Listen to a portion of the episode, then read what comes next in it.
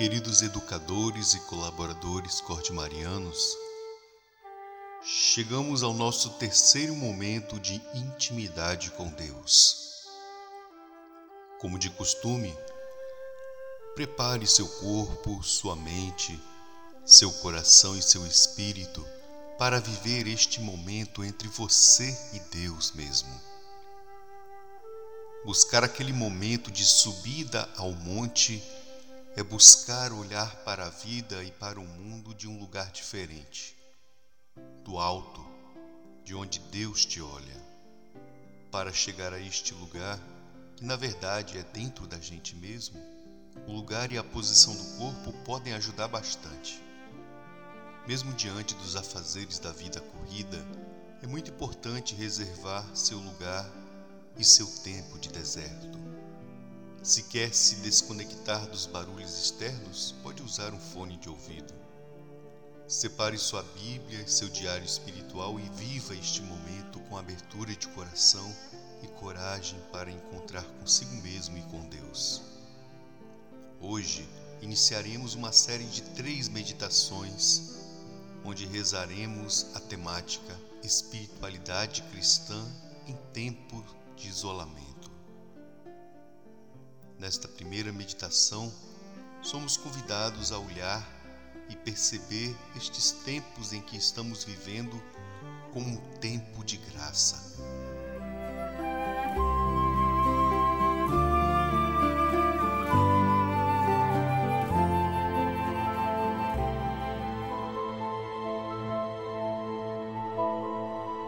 espiritualidade em tempos de pandemia. O que é isso? Ou melhor, o que pode ser?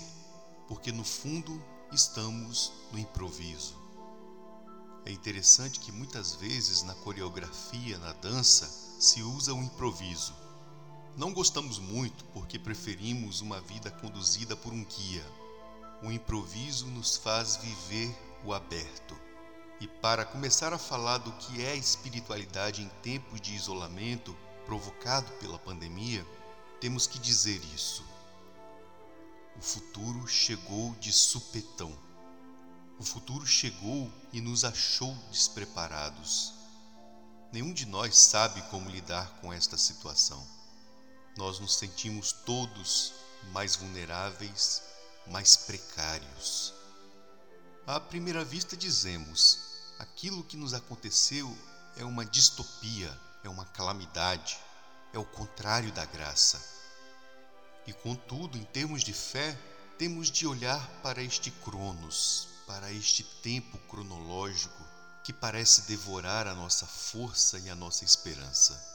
Mas temos que olhar para este crono como a possibilidade de um kairos, ou seja, como a possibilidade de um tempo de graça este é um tempo kenosis, que em grego, traduzindo para o português, significa um tempo de esvaziamento, um tempo de silêncio, um tempo em que talvez sintamos uma incerteza muito grande, um tempo de crise, um tempo em que parece que a vida vem menos, um tempo precário.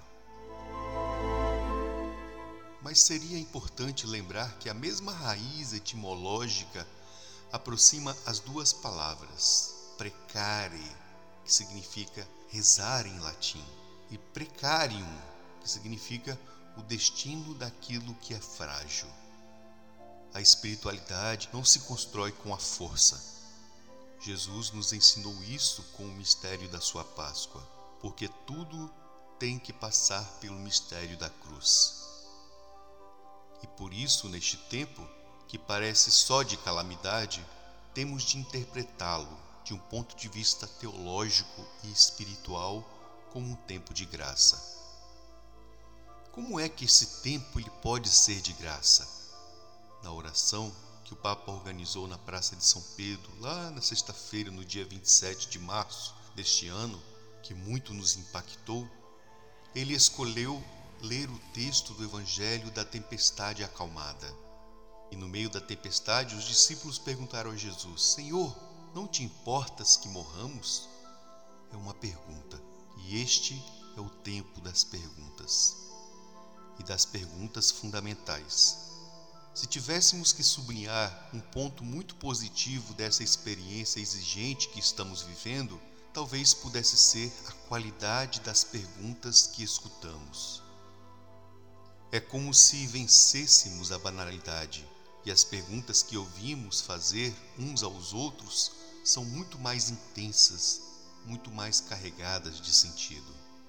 É curioso que lá na Itália, no início da pandemia, abriram-se gabinetes de apoio psicológico e muitos idosos telefonavam dizendo isso. Eu não consigo rezar. E de fato, este tempo chegou até nós parecendo não ser um tempo possível e propício para a vivência de uma vida espiritual. Depois descobrimos o contrário, que este tempo é de uma grande intensidade espiritual. E qual é o termômetro para perceber isso? São as perguntas, a radicalidade, a força das perguntas fundamentais que podemos fazer. Nos inspirando no discurso do Papa Francisco, precisamos dizer a verdade. Não é a pandemia que nos adoeceu, nós já estávamos doentes.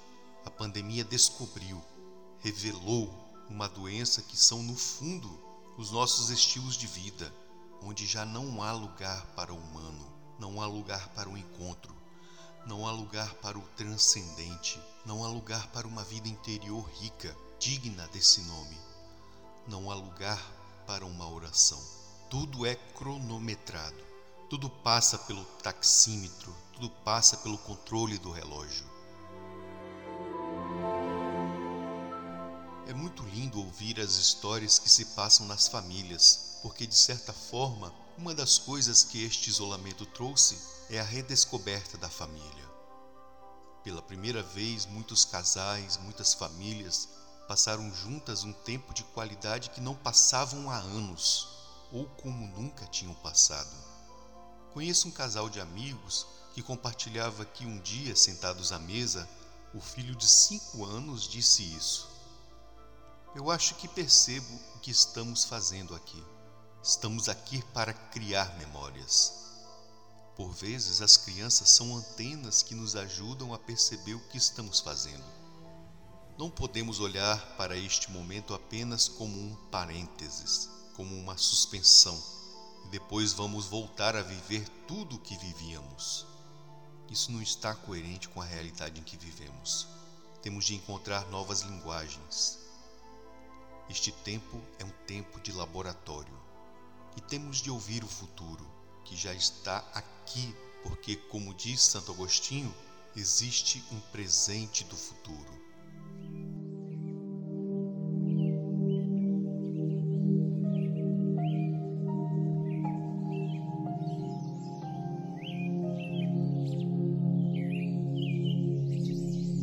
educadores e colaboradores cordimarianos, vamos iluminar esta nossa reflexão com a palavra de Deus? Pois bem, vocês têm três propostas de texto bíblico. O primeiro deles está no livro do Eclesiastes, capítulo 3, versículos de 1 a 8, que é aquele famoso texto que fala que existe tempo para tudo. A segunda proposta um texto tirado do livro do profeta Isaías, capítulo 40, versículos 27 a 31. É o texto em que Isaías nos convida a esperar no Senhor. E a terceira proposta de texto está no Evangelho de Mateus, capítulo 6, versículo 25 a 34. É o discurso de Jesus que nos ensina a aprender a confiança e a liberdade das pequenas coisas da natureza, como as aves e os lírios. Você pode escolher um destes três textos e faça sua leitura espiritual, meditando e digerindo cada palavra, cada expressão e cada sentimento que for aparecendo no seu coração, pois é assim que o Espírito de Deus age e move na nossa alma. Depois da leitura, da sua meditação, é importante se perguntar: este tempo presente tem sido para mim um tempo de graça? Tenho fortalecido minha espiritualidade, minha fé e minha esperança como luz para os desafios cotidianos como educador e como colaborador cotiamariano? E viva este momento só entre você e Deus, sem se preocupar com o tempo. Lembre-se, o tempo de Deus é diferente do nosso tempo. Você pode pausar esse áudio para você fazer a sua meditação do texto bíblico escolhido. Depois, retorne ao áudio para terminar a sua oração.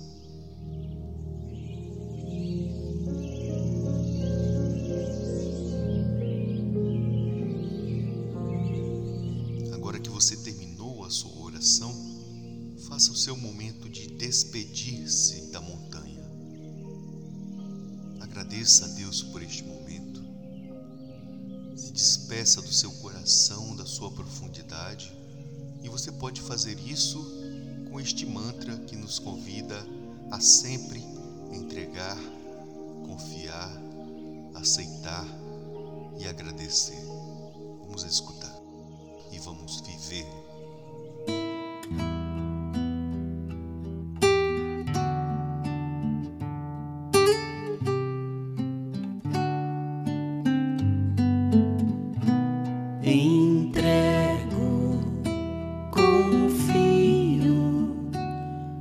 Aceito,